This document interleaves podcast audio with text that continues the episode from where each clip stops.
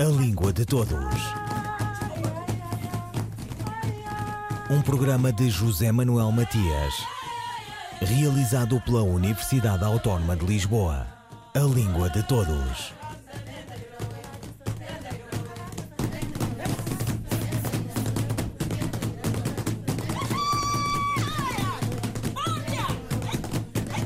Os cabo-verdianos comunicam na sua língua, cantam-na. Pode dizer-se crioulo, mas o idioma das ilhas leva o nome do país. Não são muitos os que a escrevem, mas de aplaudir é, por exemplo, o cometimento do poeta José Luís Tavares, tradutor para a língua materna dos sonetos de Camões, por exemplo. O português é a língua oficial e ensina-se nas escolas. Um desafio, e sobre ele nos fala Elvira Reis, vice-diretora e docente no curso de mestrado em ensino do português, língua segunda e língua estrangeira na Universidade de Cabo Verde. Nós temos uma, os diferentes subsistemas de educação, desde o pré-escolar ao ensino superior. Nós temos uma educação pré-escolar que ainda está muito nas mãos de instituições e organizações privadas, e por isso não totalmente assumida pelo Ministério da, da Educação.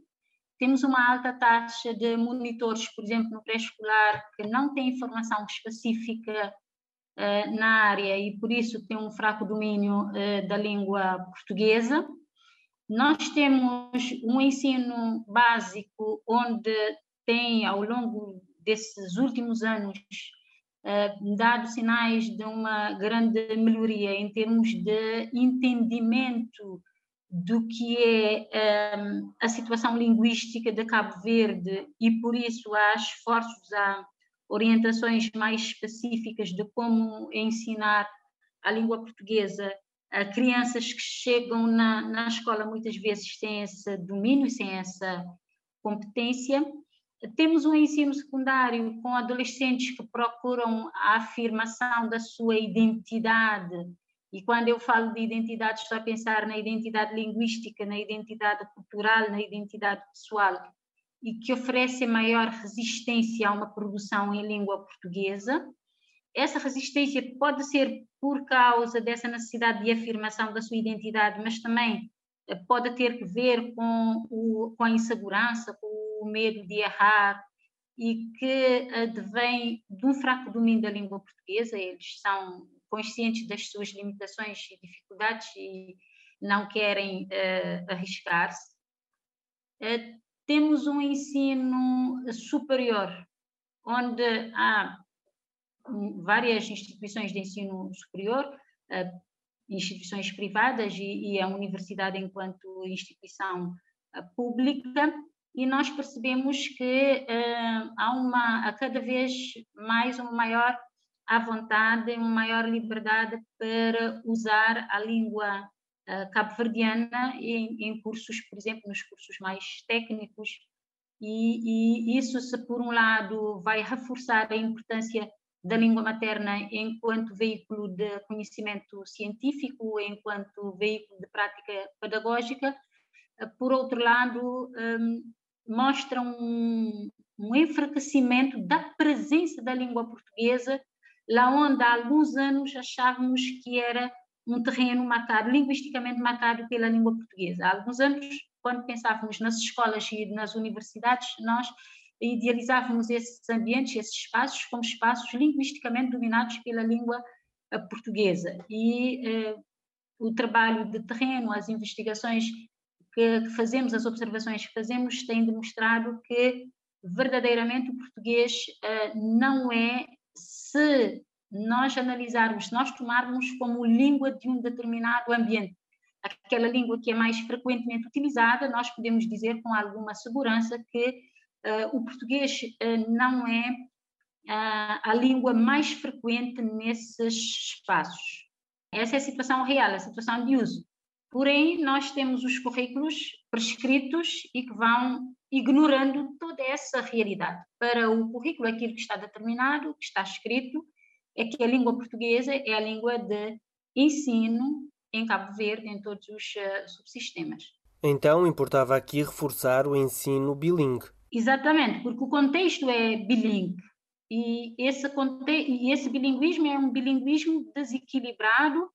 Esse desequilíbrio vem desde o fato dos estatutos das línguas serem diferentes. Uh, o português tem estatuto de língua oficial e, e o cabo-verdiano uh, não tem nenhum estatuto no currículo, porque nem sequer aparece como uma possibilidade, como uma, uma, uma, uma, uma língua. Mas nós temos, por exemplo, uh, dentro daquilo que é a Constituição da República, no seu artigo 9, eh, confere ou a língua cabo-verdiana o estatuto da língua materna, língua do cotidiano, mas uh, aquilo que existe é uma grande uh, disparidade entre o que está determinado na lei e o que existe realmente. O contexto é um contexto bilíngue. O aluno tem uma competência muito expressiva da compreensão da língua portuguesa, mas depois, em termos de produção, esta competência ela é muito, muito baixa e uh, às vezes, eu me lembro quando eu comecei a fazer a minha investigação, a dificuldade que eu tive em medir essa competência porque as estratégias de evitamento de uso da língua portuguesa, elas abundam em quase todas eh, as turmas que eram objeto do, da minha observação, e durante muitas aulas eu não tinha texto, não tinha produções linguísticas dos alunos para analisar e poder falar um, ehm, da, da, da, presença, ou, ou eu queria ver a questão das interferências e das transferências linguísticas, e não havendo discurso do aluno, eu não poderia observar principalmente a questão da transferência, que é uh, uma espécie de recurso positivo para a aprendizagem de, de, de, línguas quando nós estamos numa situação de contacto linguístico. Então, uh, os alunos testificam de, de, uma, de um silêncio no espaço de sala de aulas, quando o professor exige que eles eh, falem em português e eles optam pelo silêncio, eles passam muitas horas uh, nas escolas e muitas horas expostas à língua portuguesa, mas o seu tempo de produção não é considerado. Elvira Reis, vice-diretora e docente no curso de mestrado em ensino do português, língua segunda e língua estrangeira na Universidade de Cabo Verde, sobre a língua portuguesa na sala de aula cabo-verdiana as medidas de política linguística em Cabo Verde, elas devem ser, em Cabo Verde e em qualquer país do mundo, elas devem ser precedidas de uma planificação linguística que leve em conta os resultados das investigações, os trabalhos feitos, os estudos dos linguistas, dos sociolinguistas, dos neurolinguistas, dos psicolinguistas, mas uh, nós percebemos em Cabo Verde, enquanto investigadores da área das ciências da linguagem, que não, nós não fomos chamados, institucionalmente chamados, nem fomos ouvidos nesse uh, processo de planificação, então nós acreditamos que não haja um processo de planificação linguística em curso e que uh, não, não, nós não conseguimos perceber se há vontade para mudar as políticas linguísticas do país no sentido de incluir a língua cabo-verdiana, de incluir o aprendente cabo-verdiano com tudo o que ele representa. Ele é um aprendente bilíngue. O contexto educativo é um contexto bilíngue e, esse, e nós estamos a falar de um bilinguismo que é desequilibrado em termos estatutários, mas em termos de uso efetivo, o português é que está ausente, não é a língua cabo-verdiana. O português está ausente desde a porta até a sala do diretor da escola nós, na, na, na, no nosso estudo, na escola em que investigamos, nós percebemos que português era a língua da sala de aula de língua portuguesa. E nessa sala de aula de língua portuguesa, se analisar algumas, alguns dos discursos na interação entre aluno e professor, vai perceber que quando o aluno uh, falou, quando ele quis falar, ele deixou claro que a sua preferência era usar a língua portuguesa, a língua cabo-verdiana na aula de língua portuguesa. Nós percebemos que para um país que vive, eh, eh, que tem um, faz uma grande aposta no turismo, num contexto mundial de globalização, onde as línguas são a grande autoestrada para a realização pessoal e social do indivíduo, essa situação é uma situação que não fomenta essa realização. Porque se os estudantes têm essa postura de muito subtrativa em termos linguísticos, se elas não estão ávidas a aprender as línguas. Nós temos que perceber o que é que está na origem disso e nas nossas tentativas de tentar entender o porquê, exatamente porque não tem consciência metalinguística, a sua língua não é objeto de ensino, não sabe porque que fala crioulo, não sabe, não conhece a gramática da língua, da única língua que conhece efetivamente, e portanto ele não tem estrutura, não tem suporte neurolinguístico nem psicolinguístico para aprender um ponto de partida para alavancar o seu processo de aprendizagem de outras, outras línguas e que estratégias pedagógicas é que poderiam ser implementadas de maneira a reverter esse processo e fazer então com que os alunos cabo-verdianos tenham um maior domínio da língua, eh, das duas línguas. Exato. Na universidade, eh, nós somos, a universidade é a grande, tem a grande responsabilidade de formar os professores. Eh, nós percebemos que ainda que as práticas, que as políticas linguísticas não beneficiem a situação linguística, o contexto linguístico que temos, o professor ele é o responsável pela gestão das línguas no espaço de sala de aulas. Então, nós, quando fizemos as últimas revisões curriculares uh, feitas em Cabo Verde, no, no, curso, no único curso que prepara professores para o ensino da língua portuguesa, que é o curso de Estudos Cabo-Verdianos e Portugueses, nós fizemos uma uh, revisão curricular no sentido de introduzir disciplinas que fomentem essa consciencialização e que um, no fundo, prepara os professores para trabalharem essa diversidade linguística, esse, esse uh, bilinguismo, para uh, trabalhar estratégias de recurso à língua materna que leva o aluno não só a perceber que ele, enquanto falante, é valorizado porque a sua língua é valorizada, mas também no sentido de orientar o professor de como fazer recurso a esta língua, fomentando a aprendizagem das outras, das outras línguas.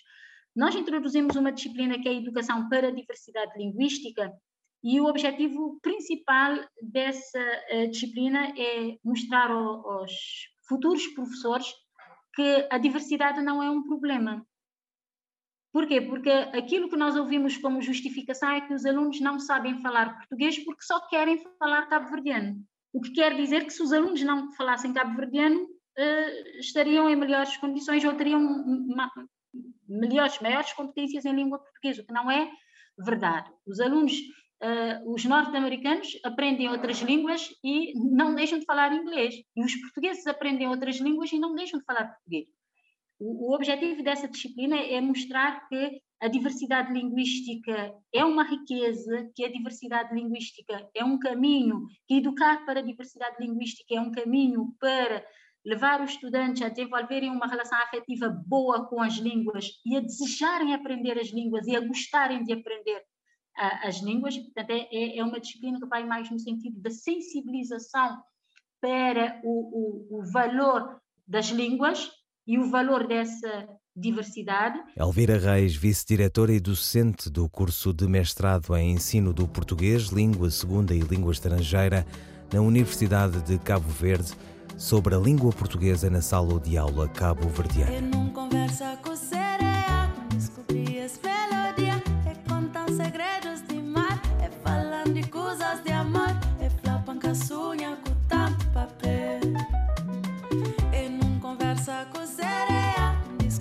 Christmas.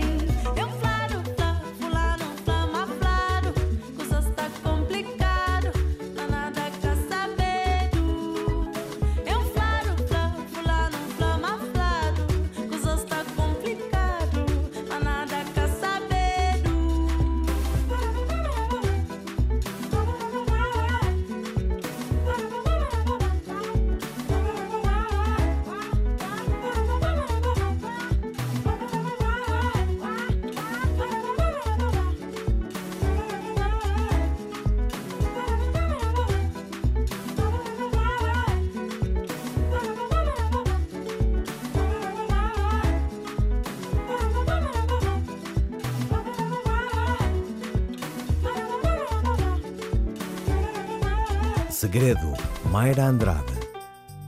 Está correta a frase a moral dos jogadores é excelente, no sentido de que os jogadores estão confiantes, animados? A resposta de Sandra Duarte Tavares.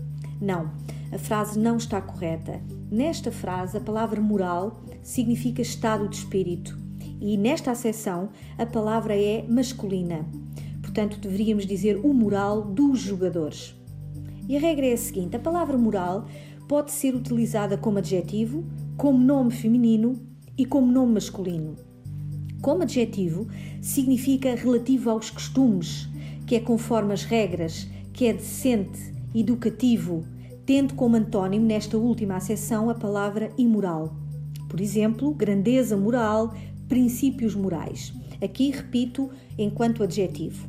Como nome feminino, significa conjunto de normas de conduta consideradas válidas numa sociedade. Ética, doutrina relativa aos bons costumes. Ou ainda lição que se extrai de um texto ou de uma obra. Por exemplo, cada pessoa tem a sua moral. A moral deve ser praticada e ensinada. Finalmente, como nome masculino, significa estado de espírito, conjunto das faculdades ou das funções psíquicas, conjunto dos fenómenos da vida mental, por contraste com os do corpo. Por exemplo, o moral das tropas era bom, era positivo. O moral influencia o físico. E na frase apresentada será o moral dos jogadores é excelente, ou seja, o seu estado de espírito. Sandra Duarte Tavares, linguista. Uma cidade caiu e os homens perderam-se nos trilhos das casas agora desabadas. As mulheres de joelhos em cima do nada já não sabem rezar. Os anjos choram e o bálsamo de todas as feridas não chega até nós. Um poema da poetisa angolana Maria Alexandre Dascalos, na voz da atriz Maria Henrique. Não foi um jardim das delícias o caminho da poetisa angolana Maria Alexandre Dascalos. Lágrimas e laranjas e um tempo suspenso marcaram-lhe a obra, ela que pertenceu à geração das incertezas. Morreu agora em Luanda, a 20 de março de 2021. Nascida em 1957, no Uambo, a obra poética de Maria Alexandre Dascalos é um canto do inconformismo, de demanda da harmonia, sofrida embora lírica, ousada e discreta, onde o amor e o erotismo se exprimem sem disfarce. Ouviram Língua de Todos as despedidas de José Manuel Matias, Miguel Roque Dias e Miguel Vanderkel. A Língua de Todos. Um programa de José Manuel Matias realizado pela Universidade Autónoma de Lisboa. A língua de todos.